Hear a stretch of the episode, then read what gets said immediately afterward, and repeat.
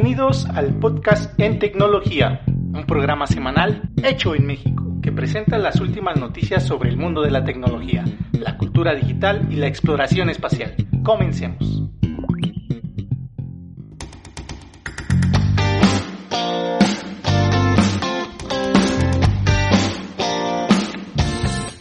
Bienvenidos al episodio número 11.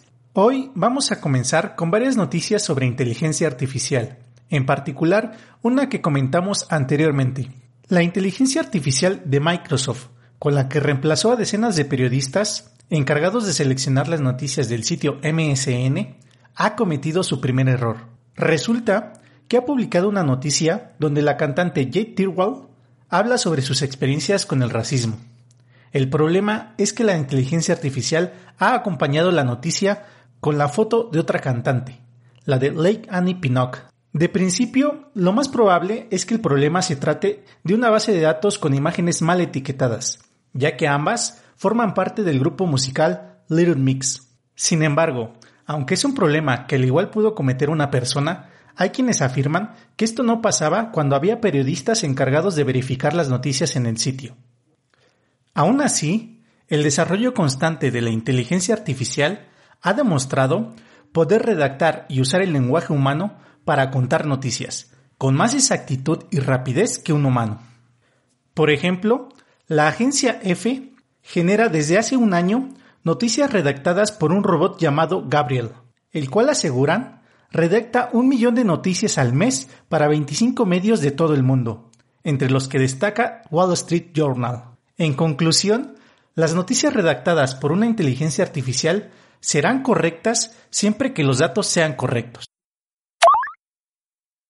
Continuando con inteligencia artificial, el pasado mes de abril, Google Meet anunció una función de cancelación de ruido, y ahora lo está empezando a implementar. Se trata de una tecnología con un sistema de inteligencia artificial, entrenado para saber lo que es ruido y lo que no.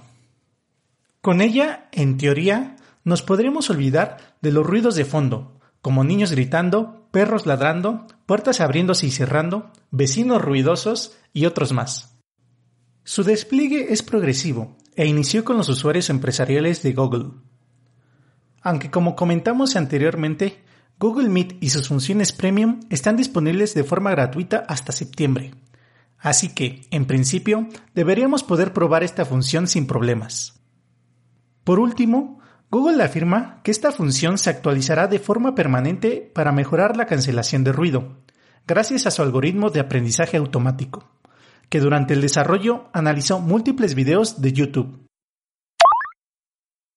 Ahora vamos a continuar con algo un poco más futurista sobre la inteligencia artificial. La Fuerza Aérea estadounidense anunció que para el mes de julio de 2021 podrían tener lista la primera prueba de combate entre un dron autónomo pilotado por una inteligencia artificial contra un caza con piloto humano. Al parecer, esperan tomar la experiencia de conducción autónoma en los automóviles y adaptarlas a un dron. Una de las tecnologías base de este proyecto es, por supuesto, el aprendizaje automático.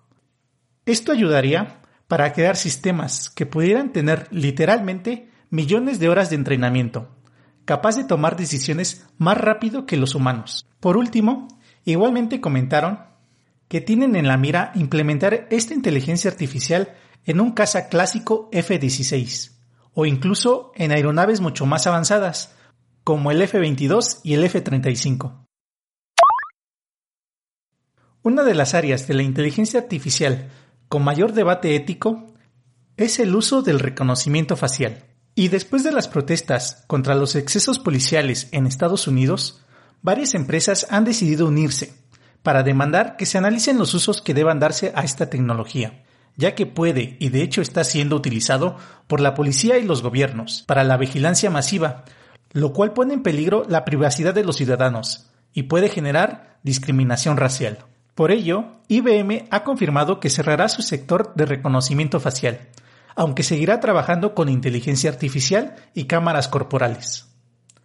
Amazon anunció que prohibirá a la policía utilizar su programa de reconocimiento facial durante un año.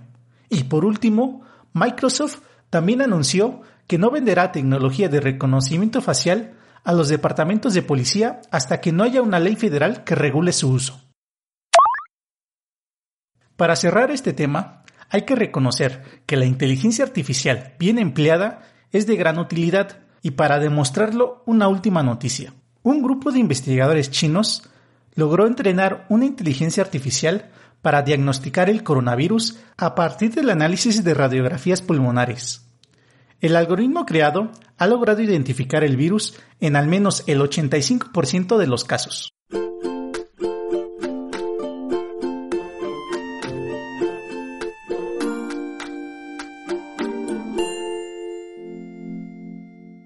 Continuemos con tecnología igual de impresionante. En Moscú, Rusia, una tienda de alimentos llamada Take and Go implementó un nuevo sistema de autoservicio.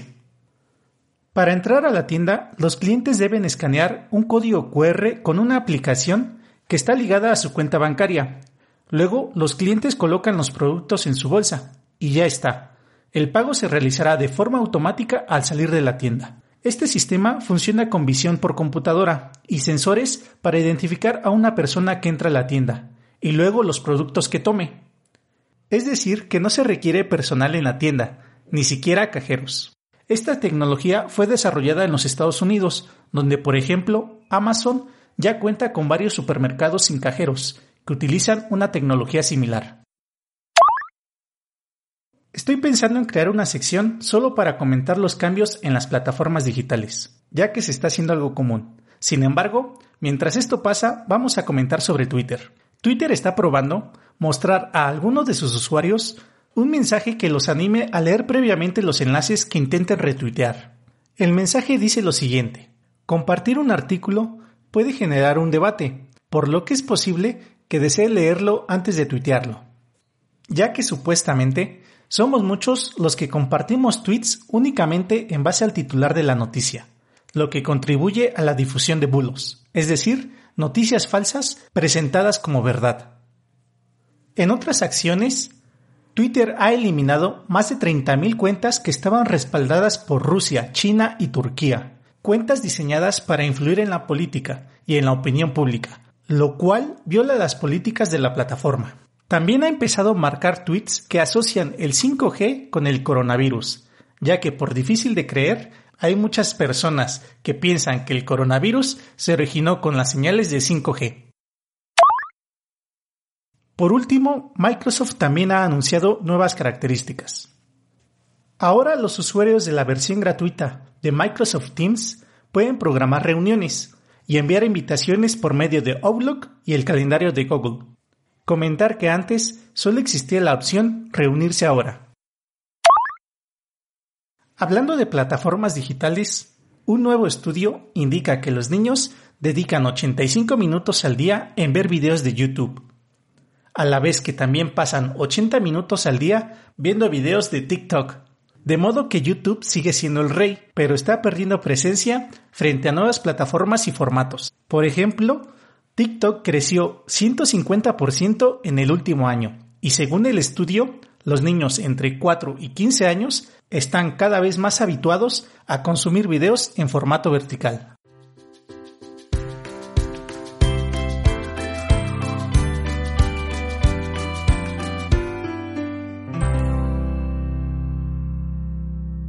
Ya que entramos a temas generacionales, Hablemos sobre sensibilidades modernas. A mis 32 años hay cosas que me parecen difíciles de entender. E igual que muchos de mi generación, opino que actualmente se están planteando cambios y acciones que parecen, por qué no decirlo, absurdas. También hay otros con los que puedo estar de acuerdo, aunque a mi parecer no representan un cambio significativo para acabar con los problemas históricos como la desigualdad de género y el racismo. Pero igual entiendo, estoy de acuerdo y apoyo.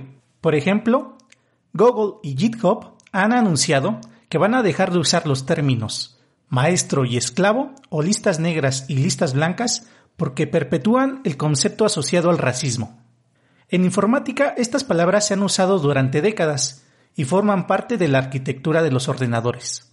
Por supuesto, los términos informáticos no tienen nada que ver con el racismo. Así que el término maestro cambiará por principal o primario y esclavo por secundario o similar, y en el caso de las listas negras y listas blancas, por algo como listas permitidas y listas denegadas. Eso está bien, pero lo que no entiendo es, por ejemplo, lo que Warner Bros. está haciendo con la nueva serie de los Looney Tunes. El responsable de la serie mencionó que las pistolas y escopetas están prohibidas en la serie animada, así que ni Sam Bigotes, ni Elmer Gruñón, ni ningún otro personaje de la serie podrá usar armas de fuego. Eso sí, habrá dinamita, guadañas, yunques y muchos productos Acme, pero ningún arma de fuego. Dígame raro, pero no entiendo el sentido de eso. Otro ejemplo igual de raro es que al parecer hay voces en Marvel que no se sienten muy cómodas con la denominación de X-Men u Hombres X, por lo que supuestamente se plantean cambiar el nombre de X-Men para hacerlo más inclusivo cuando los mutantes lleguen al universo de Marvel. Poco importa que el nombre de X-Men lleve usándose desde 1963, que nadie en realidad lo asocia algo tan indeseable como la masculinidad tóxica o que de los casi 100 miembros oficiales de X-Men hasta 2010, 43 sean mujeres. ¿Han pensado en invertir en bitcoins? Según un estudio publicado esta semana por Bloomberg, se espera que el valor del bitcoin se duplique este año hasta alcanzar los 20 mil dólares. El bitcoin actualmente se cotiza ligeramente por encima de los 9.500 dólares. Además, Bloomberg considera que el Bitcoin se va a mantener en su posición, aun si el mercado de valores se estanca, señalando que el coronavirus ha acelerado la transición de las monedas tradicionales a las digitales. Bloomberg se suma de esta forma a otros prestigiosos inversores en cuanto a su respaldo al Bitcoin. ¿Tú invertirías en Bitcoin según estas estimaciones? La empresa de videojuegos japonesa SNK, creadora del juego Metal Slug, ha anunciado que está trabajando en dos nuevos juegos de Metal Slug, los cuales llegarán en 2020. Según el reporte, uno de los títulos sería para dispositivos móviles, el cual no me llama mucho la atención, pues implementaría una mecánica de título de cartas, es decir, lejos de la temática conocida. Sin embargo, el segundo título se lanzaría para consolas y seguiría el estilo tradicional de la franquicia, siendo un shooter de desplazamiento lateral en 2D. Así que serán dos juegos enfocados a dos mercados diferentes, uno para 10 a 20 años y el otro para 30 o más.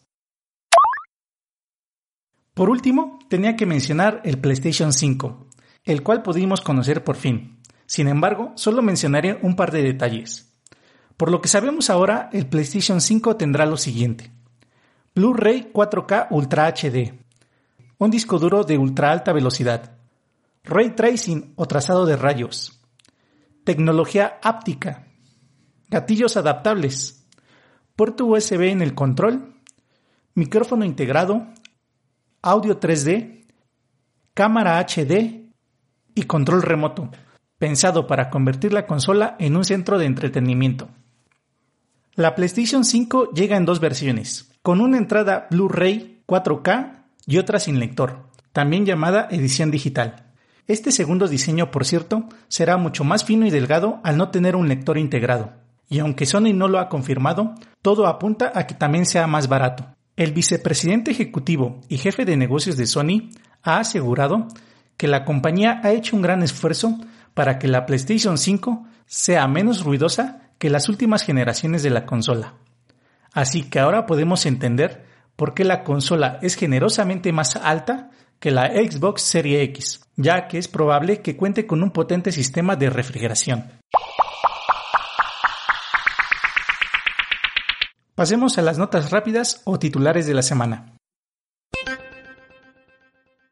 La empresa polaca CD Projekt anunció que compartirá más información sobre el juego Cyberpunk 2077 este 25 de junio, y si todo sale según lo previsto, este saldría el 17 de septiembre. Tesla se convierte en el fabricante de automóviles más valioso en el mundo, mil dólares por acción. Google Stadia ya se puede usar en casi cualquier móvil Android. Antes había que disponer de algún dispositivo Android en específico. Warner ha aplazado el estreno de Mujer Maravilla 1984 a octubre de este año y Matrix 4 se pospone hasta 2022. En redes sociales circulan varios videos en donde se puede ver cómo se destruyen miles de bicicletas eléctricas Jump, después de que el 7 de mayo Uber vendiera el negocio a Lime, lo cual ha sembrado indignación, ya que las bicicletas parecen conservarse en buen estado y muchas personas opinan que debieron haber sido donadas. Se ha filtrado un correo electrónico interno de SpaceX, en donde Elon Musk marca que ahora su máxima prioridad es el cohete Starship, su nave espacial de próxima generación.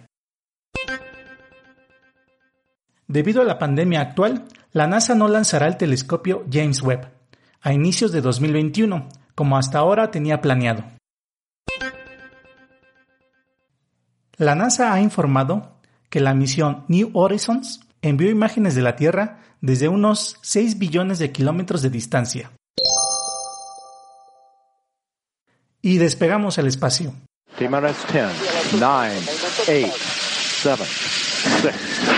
5. All three engines up and burning. 2, 1, zero, and liftoff, the final liftoff of Atlantis on the shoulders of the space shuttle. America will continue the dream. La exastronauta Kate Sullivan se convirtió en la primera persona en visitar el espacio y el lugar más profundo del océano, es decir, el abismo Challenger, el lugar más profundo de las fosas de las Marianas, en el Pacífico Occidental. A lo largo de la historia, más de 550 personas han alcanzado el espacio exterior, y otras ocho han estado en el punto de mayor profundidad en el mar, pero solo Sullivan ha logrado hacer las dos hazañas. En la mañana del 13 de junio de 2020, SpaceX ha hecho su primer lanzamiento compartido de satélites Starlink. En este caso, en vez de lanzar 60 satélites Starlink, ha lanzado 58, junto con tres satélites SkySat de Planet Labs la compañía especializada en fotografiar la Tierra desde el espacio, y que también cuenta con un contrato para lanzar tres satélites más en julio, para sumar 21 SkySat en órbita. Este fue el noveno lanzamiento dedicado a poner satélites en órbita de Starlink, con lo que ya llevan 540. También hay confirmado otro lanzamiento para más tardar el 22 de junio, y seguramente habrá muchos más a lo largo de este año, pues buscan llegar a 800 satélites para comenzar a ofrecer el servicio de Internet. Una curiosidad de este lanzamiento de SpaceX es que no ha hecho la prueba de encendido estático del cohete antes de lanzarlo. A lo mejor porque consideran que los lanzamientos previos ya sirven de prueba. Y en cualquier caso, los ordenadores de a bordo son capaces de parar el lanzamiento en los primeros instantes posteriores al encendido de los motores, si se detecta algún problema en ellos. Otra curiosidad es que se produjo desde el complejo de lanzamiento 40 de Cabo Cañaveral, el mismo lugar desde el cual despegó el lote anterior el pasado 4 de junio. Esto establece un récord en la reutilización de la misma plataforma de lanzamiento, quedando en 9 días, 7 horas y 56 minutos. Por último, si vives en los Estados Unidos o en Canadá, ya te puedes ir apuntando para que te avisen cuando Starlink empiece a dar el servicio de prueba en tu zona. La empresa Rocket Lab ha lanzado con éxito desde Nueva Zelanda su duodécimo cohete Electron, llamado Don't Stop Me Now. Se trata de un lanzamiento compartido en el que la NASA ha lanzado el CubeSat, llamado InDesight, un pequeño satélite con forma de cubo. La ventaja de este cohete de 17 metros de alto, 1.2 de diámetro y un peso de lanzamiento de 12.250 kilogramos es el precio espectacularmente bajo y la disponibilidad para llevar cargas pequeñas de 150 y 255 kilogramos a una órbita sincrónica al Sol. Según el director de la empresa, pueden cubrir un 65% de los lanzamientos que se hacen. Rocket Lab, de hecho, tiene la capacidad de ensamblar hasta un electrón a la semana y de hacer hasta 120 lanzamientos al año. Además, ya están construyendo una segunda plataforma en Nueva Zelanda y están a punto de estrenar un complejo de lanzamientos en los Estados Unidos, pensando en potenciales clientes de este país. lo cual no está nada mal para una empresa fundada en 2006. Por último, hay que mencionar que en la tecnología espacial no todo es NASA y SpaceX.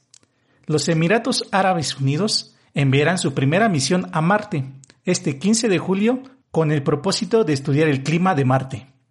Enviarán un satélite llamado Amal, que significa esperanza, el cual será lanzado desde la remota isla japonesa de Tanegashima, y el cual estará operacional durante un año marciano, equivalente a 667 días de la Tierra. Y eso es todo por hoy. Te invito nuevamente a visitar la página oficial del podcast, useme, Mi nombre es Irving Yusel y hasta pronto. Los dejo con una canción.